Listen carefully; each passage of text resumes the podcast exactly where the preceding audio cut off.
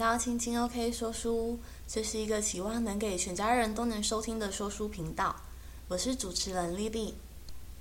今天想要和大家分享的书籍是《心理学哪有这么玄？经典理论、刺激实验、日常案例，十六位心理学大师用最风趣的语言与你来场亲密对话》。本书的作者为陈玉新，出版社为松叶文化事业有限公司出版。那先来谈一谈为什么我会想要选这本书，因为啊，就是我们生活就是在这个世界上啊，就是难免会有一些问题跟烦恼，但是了解心理学就可以没有烦恼吗？那我认为啊，其实心理学它像是一个工具，就是帮助我们更了解自己，还有跟外在发生了什么样的关系。那当我们了解自己的时候呢，就是也会更知道要如何跟自己共处。像是啊，假如就是有些人失恋，那他们就会表现出就是，哎，我再也不想理你了，反正你也不是我什么在乎的人，就是他们会告诉这种就是催眠自己的这种想法，那就是想要就是逃避这件事情。那这其实啊，是因为为了解决自己的内在冲突所使用的防卫机制。那还有啊。不知道各位有没有看过那个《蜡笔小新》？里面有一个角色啊，就是叫做妮妮。那当他心情不好或觉得不开心的时候啊，他就会抓起他的兔子娃娃，然后把他痛打一顿。那这个画面啊，看起来就是有点有趣。但是这个打娃娃真的可以泄气吗？那其实啊，这个跟心理学的连接呢，就是我们人啊，有时候会将情绪转到物品身上，对，就是借由物品来泄恨。那这些事件的背后呢，又有怎么样的心理学的机制呢？让我们一起来收听本集节目吧。那接下来介绍一下本书的作者陈玉新，他具有心理学及管理学的双学位。那他是长期从事心理咨商和心理治疗的工作，对于心理学的发展脉络啊、研究跟心理学的实验都有深入的了解。那他期望可以借由这本书，就是用深入浅出的方式、有趣的方式，就是跟大家聊一聊心理学。本书介绍到的十六位心理学家啊，比较耳熟能详的可能有巴甫洛夫、荣格、比奈、马斯洛，对，那还有一些，比如说像艾宾浩啊，还有费利希纳等等。那可能在一集节目啊，来不及全部都谈完，对，所以有兴趣的人呢，可以就是透过本集节目的收听之后，再去阅读这本书。那么首先，我想要先谈谈弗洛伊德在讲做梦，那。为什么会先想要从这个主题讲呢？是因为我自己啊，常常会做噩梦，然后我常常就是在梦里觉得无能为力，无法改变，然后就觉得哇，有时候真的是觉得醒来还比较幸福。许多人会说啊，梦境其实是我们潜意识的投射。那什么是潜意识呢？在心理学里面啊，与潜意识共同存在的另一个对立方向就叫做意识。那意识指的是人类可以认知到已经认知到的部分，那潜意识呢，就是在自然情况下我们根本不可能意识到的东西，好比我们压抑在内心深处无法意识到的欲望。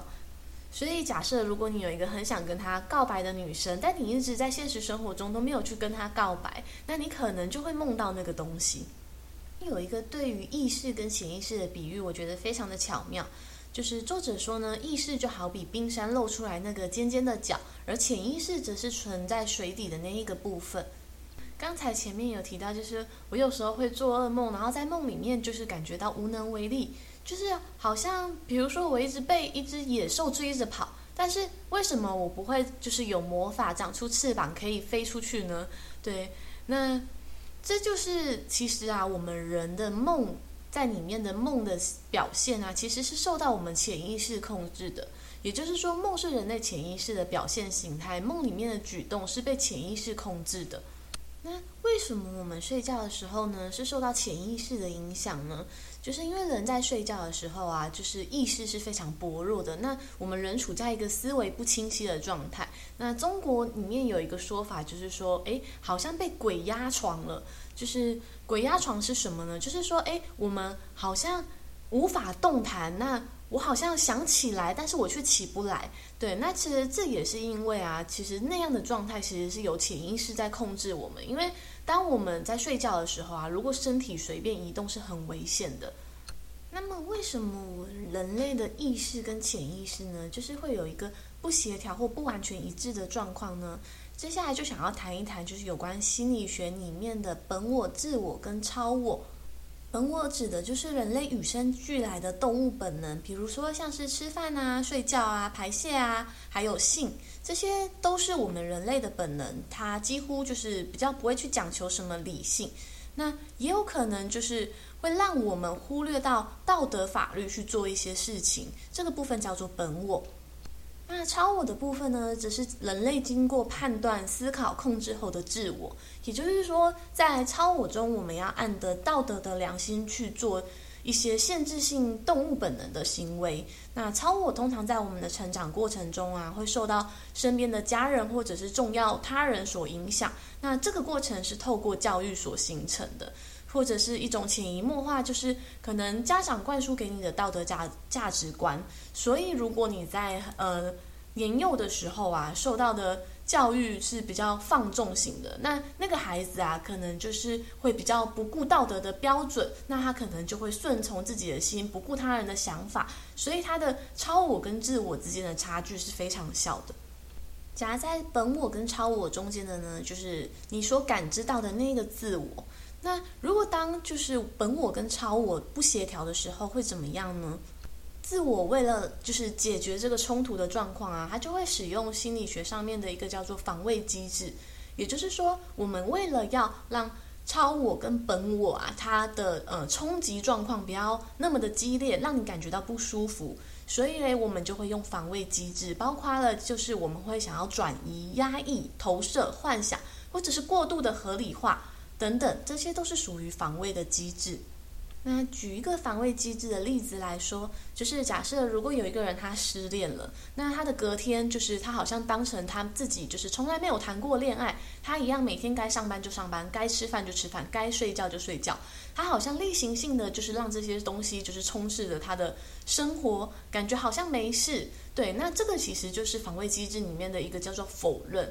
他说，因为透过这个过程啊，会让我们就是感觉好像自己避开了那个不愉快的感觉，就是假装它从来没有发生过。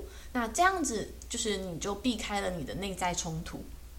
那刚才节目一开始有提到，就是妮妮会打那个兔子泄恨嘛？那这其实也是一种防卫机制，就是借由转移的方式，将我们的情绪从危险物转移到安全物上面。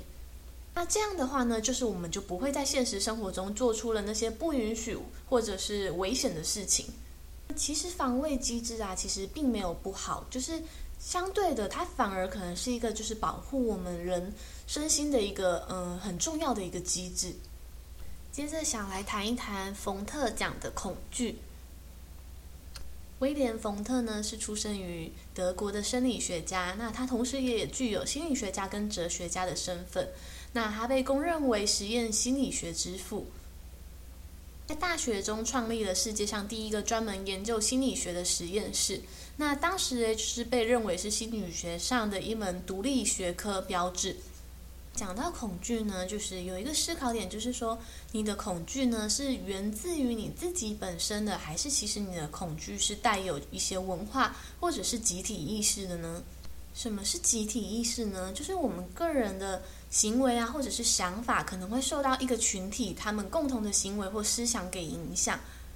在大自然界里面啊，虽然有很多的动物跟人类一样有群体生活的习惯，像是蚂蚁、蜜蜂，但是动物学家他们认为啊，动物这样的团体生活其实只是为了满足物质上的需求，并没有彼此心理上的交换。但是人类就不一样了，人类大部分选择群居的生活啊，其实是为了得到心灵上的一种寄托。举一个最平凡、我们平常最熟悉的例子，就是我们所使用的语言。语言在不同的国家可能会有不同的语言文化嘛。那其实语言啊，最刚开始只是从个人的意识所产生出来的产物。那当时只有一个人知道他在讲什么，就是那个东西叫做什么。但是后来啊，透过了就是传播，变成了一种集体意识的产物。也就是说，所有人都能知道。那个东西叫做什么？这边的所有人可能是指的是当时住在同一个区域或者是同一个国家的人，又随着不同地区之间的发展不同啊，而会导致不同的民族他们的集体意识是不相同的。像是华人文化啊，里面就非常强调孝顺这件事情。那美国那边呢，就是一个非常强调公平主义的国家，因此就是在他们的集体意识中呢，就是不论是白人呢、还是黑人、男人、女人，他们都在强调一个自由平等的主义。还有一个例子啊，就是有关收礼的部分，就是西方的人他们喜欢就是当面把礼物拆开，那华人文化却会含蓄的先收起来，就是等到客人走了再拿出来看。那这个跟习惯也有很多的，就是差异嘛。那这个其实也是取自于一种集体意识的一部分。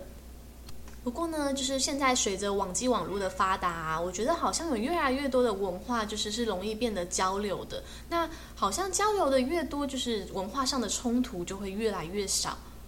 那还有一个就是最强大的集体意识，就是古今中外都存在着很多的宗教。那宗教信仰呢，就冯德的说法嘞，其实是出自于人类的恐惧。根据冯德的分类呢，他将宗教发展的过程分为四个阶段。第一阶段为魔鬼巫术崇拜期，第二阶段为图腾崇拜期，第三阶段为诸神崇拜期，第四阶段为世界宗教期。书上分享了一个很有趣的例子，他说原始人一开始跟他的伙伴一起去打猎，那两个人在森森林中走着走着，然后后来他的伙伴就被猛兽攻击死掉了。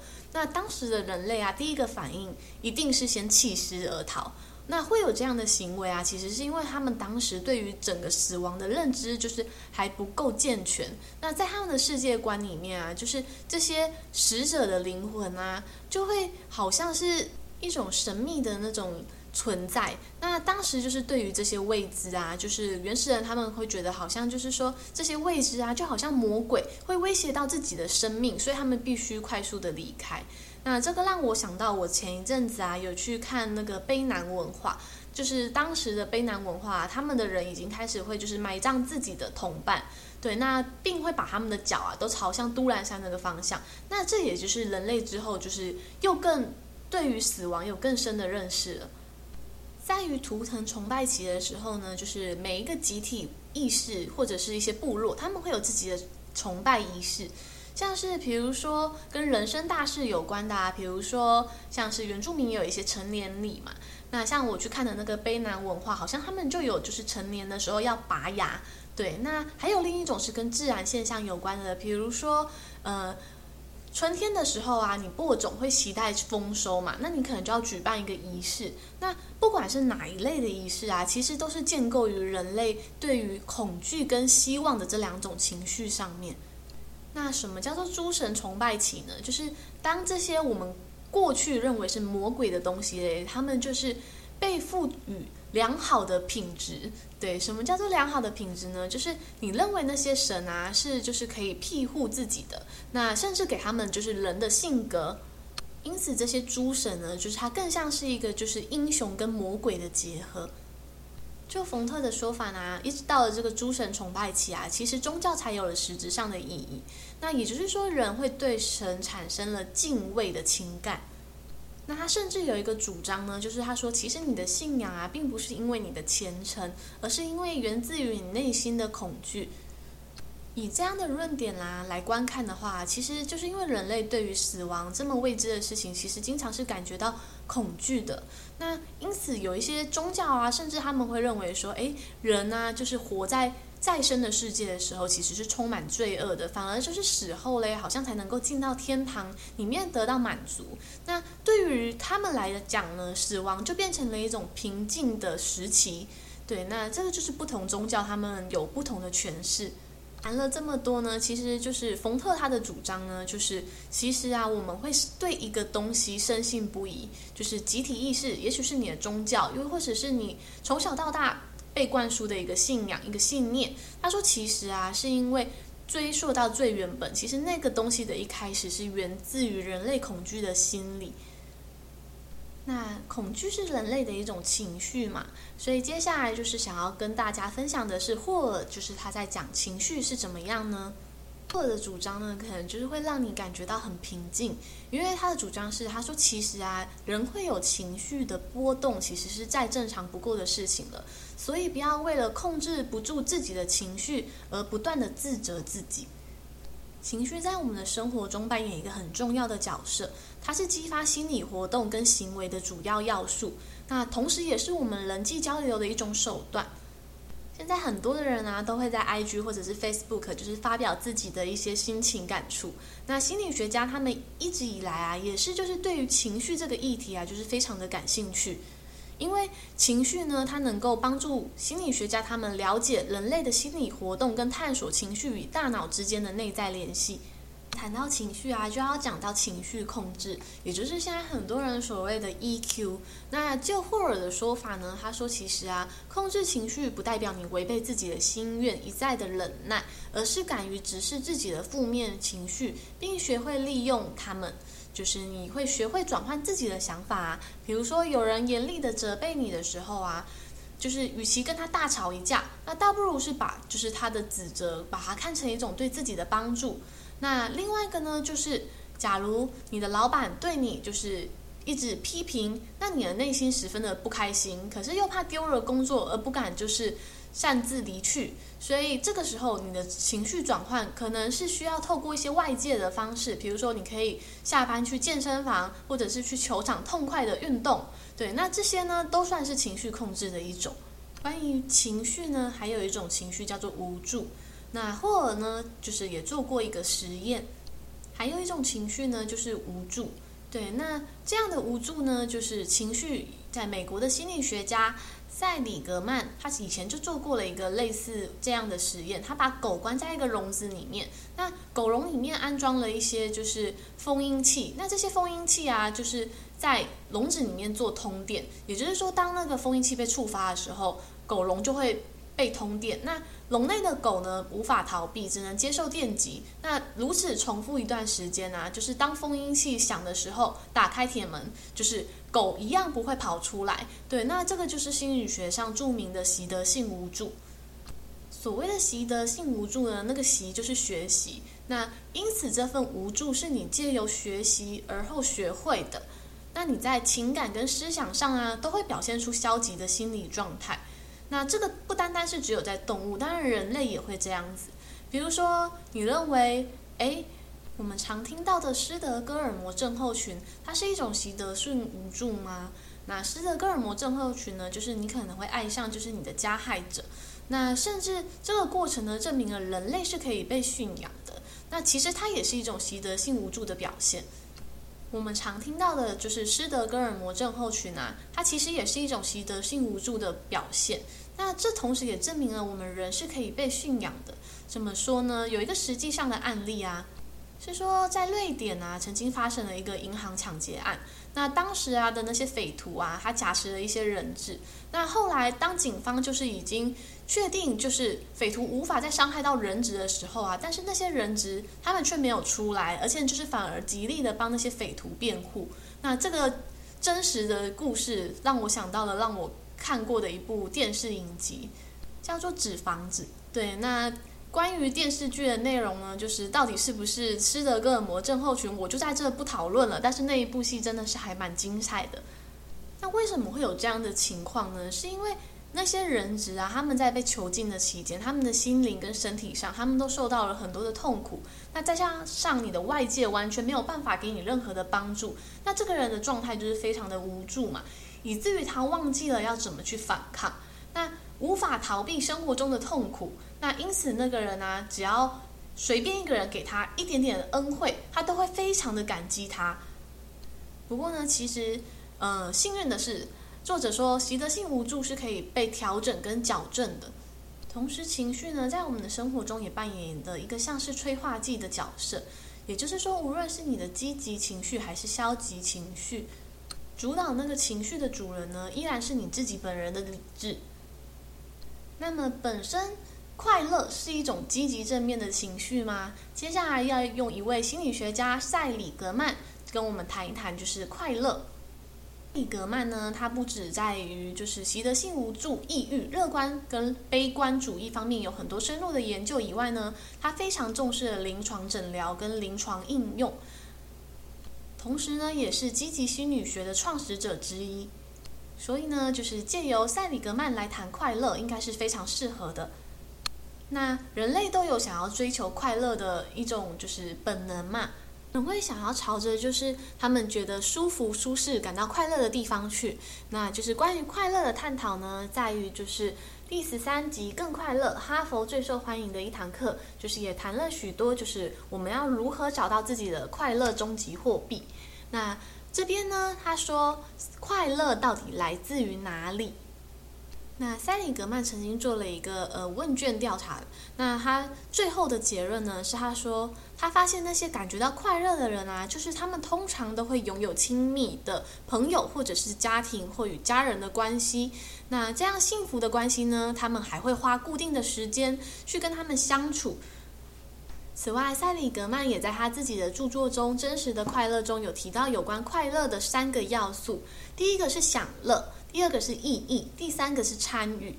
享乐指的就是一些能让我们感觉到开心的事情，比如说去唱 KTV 啊，或者是去打电动啊。对，那意义呢，就是对人类透过发展他的个人专长努力后达到的结果，会感觉到有意义。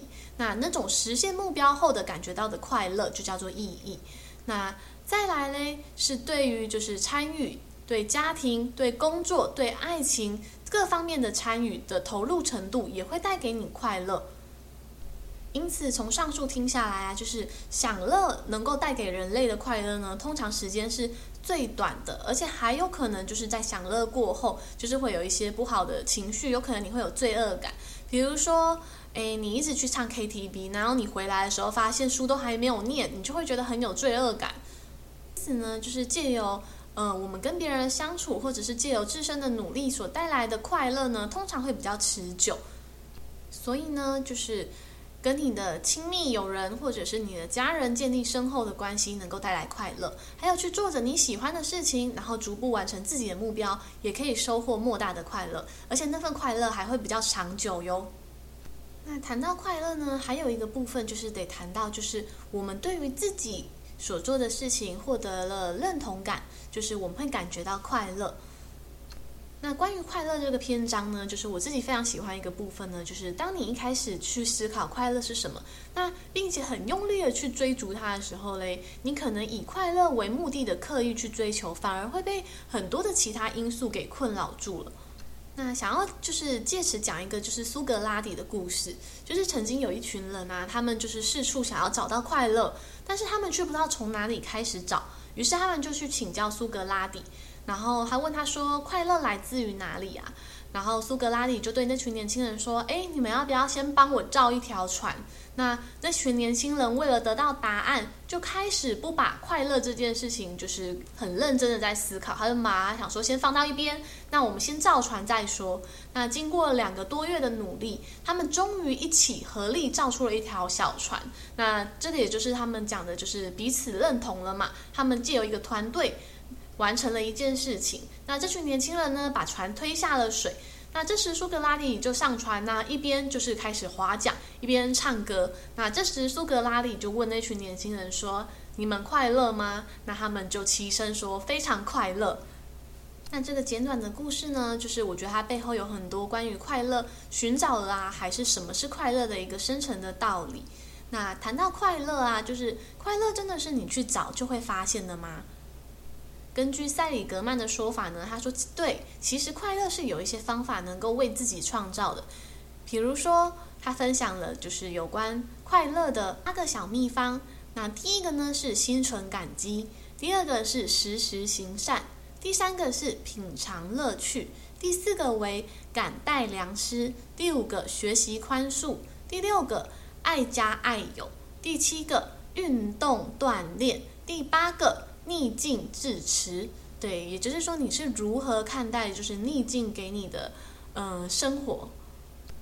那这边呢，就是我想要分享我自己，就是对我的确对于生活就是有很多的感恩。那我也很感恩自己，好像也长出了一些智慧，可以面对生活中的逆境。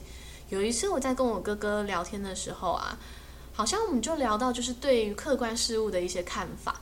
然后我就说，其实我觉得外界的事情啊，有时候好像不是我们说想要怎样就能够怎样，但是我们可以改变自己，就是对于那件事情的看法。那因此我们可能会觉得随时都很幸运。我就说，像我刚接受手术，那我也可以说，诶，为什么这个疾病要找上我？就是为什么动手术的是我？但是我也可以想说，诶，哇，虽然我发生的就是这需要动手术的这个情况，但是我的术后恢复得非常好啊，那我怎么会这么幸运？那这边想分享就是有关塞里格曼的有一个论点是我非常喜欢的。他说啊，婚姻从来都不是坟墓。很多人会说，诶，婚姻就是恋爱的坟墓。但是其实我觉得这是一种就是很悲观的想法，而且说不定本人的那个想法，都有可能是就是别人的价值观。那他听到别人这么说，他就这么讲。那千万不要对自己的人生施加一些负面的语言形象，因为你很有可能就会照着你的那个套路这样走下去。那塞里格曼他说，其实啊，婚姻是世界上让人感觉到最幸福、最开心的事情。那我想啊，就是塞里格曼他应该是一个就是非常懂得享受婚姻的人。那就是我们在结婚誓词的时候，有一段说，从今天开始，不论好坏、贫富、生病与健康，我都会爱着你、珍惜你，直到死亡把我们分开为止。对，这段话真的很美，但是我觉得要能够。行为出这样的嗯动人的句子啊，其实就是当然是做比说难很多。但是当你真心的找到一个人，你能够去爱他的时候，其实这些很难的事情呢，其实就会变得不那么困难。那所以有爱的婚姻啊，到底是怎么样的爱可以让我们爱的就是那么毫无阻碍？那塞里格曼啊，他说其实爱分为三种。第一种呢，是能够给我们鼓励、支持跟帮助的爱。我们可以在成长的道路上啊，就是遇到这些人，就好像学生跟老师之间，那或者是子女跟父母之间。第二种爱呢，其实就像是我们会想要依赖那些人，或者是接受那些人依赖我们，比如说像父母跟子女啊等等。那第三种呢，就是浪漫的爱，就是我们会不断的放大对方身上的优点，那忽略他的缺点跟他的不足之处，也就是有点像是情人眼里出西施那种感觉。那你觉得婚姻是哪一种呢？那就塞里格曼的说法呢，他说其实婚姻可以让我们同时收获这三种不同的爱。虽然有些人呢，他们认为婚姻其实是社会发展的产物，但是就塞里格曼他的想法呢，他说其实婚姻是人类进化的结果。虽然婚姻里面有很多的仪式，可能是借由社会建构的，但是婚姻本身的意义呢，可能超越及深远的很多。那接下来介绍的这位心理学家呢，他非常的著名，叫做卡尔荣格。那想要借由就是荣格来说一说有关性格的部分。关于人格呢，就是我们大部分比较普遍的说法，就是说，诶，那个人很内向，或者是那个人很外向。那究竟什么是内向，什么是外向呢？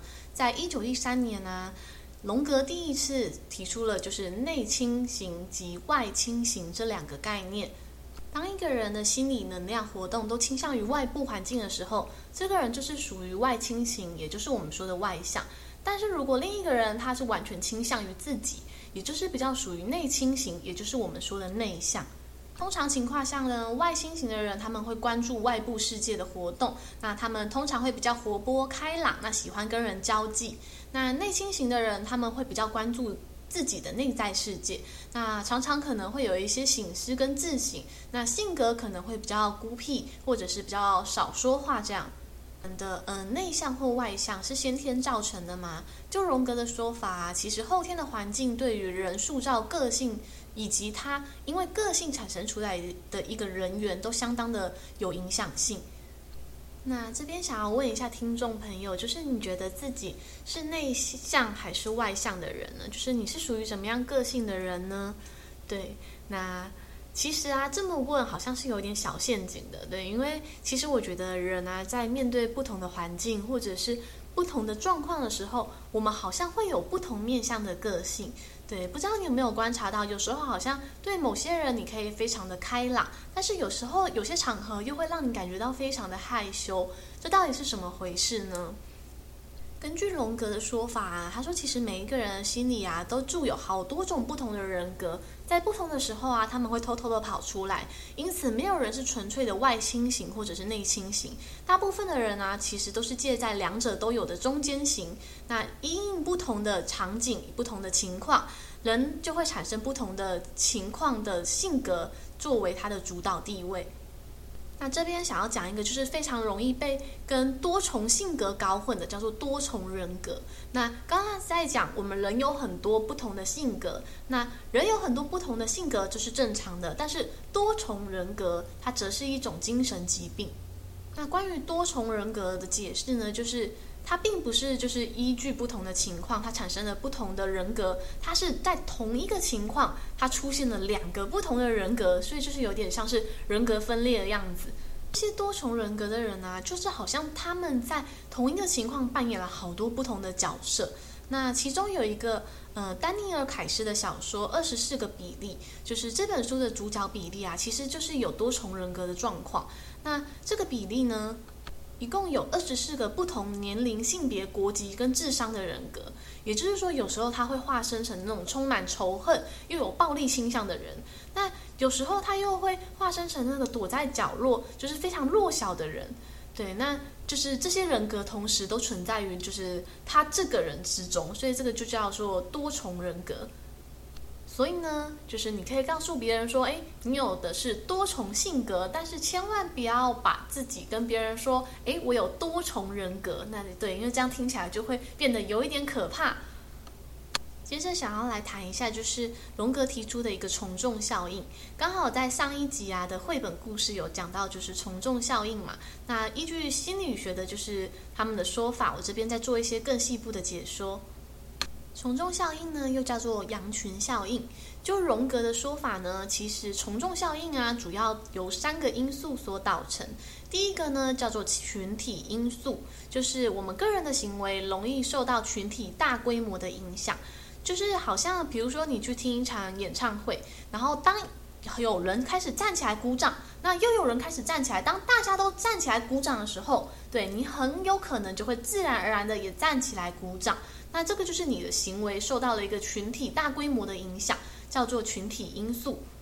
第二个部分呢，则为情境因素，也就是说，当你收到的讯息很模糊，但是那个讯息又在权威人士的影响下，你很有可能会因此就是从众。比如说，有一个明星名人跳出来说：“诶，他用了某个牌子的东西很好用。”那你可能资讯不明确，但是他是一个权威影响人士，你很有可能就是会盲目的跟着大家去买，你就去买了。最后一个呢，就是关乎到我们的个人因素，也就是我们到底是外倾型还是内倾型的人。荣格的说法呢，他说，假设啊，如果你在某事件上是属于比较内倾型的人啊，因为那个时候内倾的个性会让你感觉比较。软弱，比较逆来顺受，所以你会不愿意跳出来捍卫自己的观点，所以那个情况下你就会比较容易从众。那外倾型呢，他就是喜欢表现自己嘛，想要告诉别人他与众不同。那领导力通常也会比较强。那在这个时候呢，他就也许比较不会做出从众的选择。那为什么要提到从众呢？就是因为我们在讲就是个性性格嘛。于盲目可能会导致一个人的个性消失。对，这么听起来好像有点可怕，对不对？从众本身呢，会给人一种匿名感，就是匿名感呢，就是说好像你做的事情都跟别人一样，所以你好像也不用特别顾忌什么，所以你的思维就会比较受限。不过呢，也不是说从众完全是不好的。对，有些情况下就是从众其实是没有问题的。像我今天刚好在听那个迷成品的 podcast，它里面就有讲到一个切凤梨的例子，就是当你的长辈都告诉你凤梨要这样切的时候，诶，你好像就是会很自然而然就是学习那样切，你也不会一直去诶，好像要挑战他说，诶，凤梨不该这样切。对，那在人类的发展上呢，就是其实这样子就是相对的有效率嘛。总而言之呢，就是龙格要告诉我们的，就是三思而后行。就是当你想要去做一件事情的时候啊，你可以问一下自己为什么要这么做。就是先不要急着，就是跟着羊群走。本书的精彩内容呢，真的非常的多。那时间的关系，可能没有办法全部说完。但是最后一个章节，就是想要跟大家分享的，就是时间。对，因为我们时间有限，就来分享一下时间观是什么呢？我们借由呃美国心理学家金巴多，就是来讲时间这件事情。那金巴多呢，他最著名的一个实验呢，就是监狱实验。他用监狱实验证明了环境跟社会角色对于人心理的影响是非常巨大的。接下来简单介绍一下什么是监狱实验。那金巴多他为了探究社会环境对人类的行为影响是非常的深的，那因此他做了一个监狱实验。监狱实验呢，就是在我看来说真的，我觉得好像到后面有一点不人道。对，那他其实呢，就是把这些受测者啊随意分成了三组。那比如说九个人看守，那九个人当罪犯，那六名是候补。那实际上参与实验的可能就是九名看守跟九名罪犯嘛。那那九名看守呢，他们就要扮演就是好像。监狱的典狱长一样，他们必须要就是维护监狱的秩序。那那九名就是罪犯呢，就是他们就是扮演犯人的角色。他们在实验过程中呢，就是可能都只有一个编号，像是罪犯编号一样，他们并不能用自己的名字。对，然后他有一个要求，就是不能使用暴力对来管理秩序。但是才短短的几天呢，就是这些看守就花招百出了，就是叫。那些罪犯啊，做出了一些让人就是 还蛮难以想象的事情，他们会处罚他们，就是像是说，哎，好像为了维护秩序，他们就是可能会拿灭火器喷他们啊，就是甚至这场实验最后是提早结束的，因为那些看守甚至提出了就是叫罪犯就是模仿动物交配。对，那这么不合理的选项啊，就是都被这些看守给使用出来了。对，那但是事实上，他们在参与实验之前，他们都是一样，都是大学生，那他们也都是健康的人，就是我所谓的健康是健康的心理素质。但是为什么发展到最后，就是感觉会有点可怕呢？那就那些参与者的呃实验之后的一些表述啊，就是其中一名看守者，他是说他当时一直在想啊，他必须要看住那些扮演囚犯的人，那避免他们做坏事。那也有人说，就是哎，好像我穿上了那个呃看守者的制服，好像就开始进行一个角色扮演，就是我在扮演这个角色，而我好像不是我原来的自己，就是我并不是一位就是大学生嘛。那他会认为他所做的东西啊，都是跟这个职责互相匹配。那囚犯他们呢，他们甚至会觉得自己好像真的低人一等，即便他们在参与实验之前，就是大家都是一样的。那但是他们在那个认为自己低人一等的情况下啊，他们会觉得自己无力改变现状。那这个就是有点可怕又著名的监狱试验，就是到底金巴多想要告诉我们什么呢？就是其实啊，当我们生活中啊有很多的问题啊，其实都是源自于我们对于自己的角色认识。就是当我们认为自己是某一个角色的时候，我们就会过度服从他人的安排。对，那就是有一个例子啊，就是很多人会觉得说，哎，好像副机长就是应该要就是听机长的话。对，那现在的文化可能比较不会有了啦。但是就是，但是就书上的数据显示呢，他说其实有百分之二十五的飞机事故啊，都是源自于副机长过度服从机长而产生的错误判断。对，就是当我们一个人认为自己的角色低人一等的时候呢，就会产生过度服从。那。谈完了监狱试验，要来谈谈就是我们刚才说到的时间嘛，就是其实这个概念啊，就是我曾经在过去忘记是哪一本书看过，但是当时其实对我感觉有很大的救赎。对，他说，其实人类的记忆啊，并不是很久不变的。那相反的，我们有可能就是借由过去的记忆，而反而影响了我们现在的自己。意思就是说呢，许多人会认为我们的记忆系统啊，其实是在记录过去发生的事情。但是事实上呢，其实记忆并不完全可靠，也不完全真实正确。这让我想到啊，就是假设啊，如果你呃一直去想，也许举我自己来讲好，我一直去想说，哎，好像童年的某些记忆，我一直去强化它不开心的部分，我就会一直感受到，哎，也许我的爸爸妈妈好像没有那么在乎我。但是那是因为我一直强化过去记忆不好的某些部分。但是如果我是强化的不是那个记忆的时候，我也许就不会把一些记忆就是过度的诠释，甚至也许我爸爸当初说那句话，并不是他不在乎我，只是我看待过去事件的角度影响了，就是我对于现在自己认识那件事情的方法。那总结上述呢，津巴多他的理论就是说，当你对于过去的事件所面临事件的处理态度，远远比这件事情的本身对你的影响力还要大。尽管过去发生的事情无法改变，但是我们对于过去的态度却是可以改变的。那根据这一点呢，就是时间观又分为就是消极跟积极。那如果对于过去的时间观都是非常消极的，那么可能就很容易想起那些不美好、不快乐的事。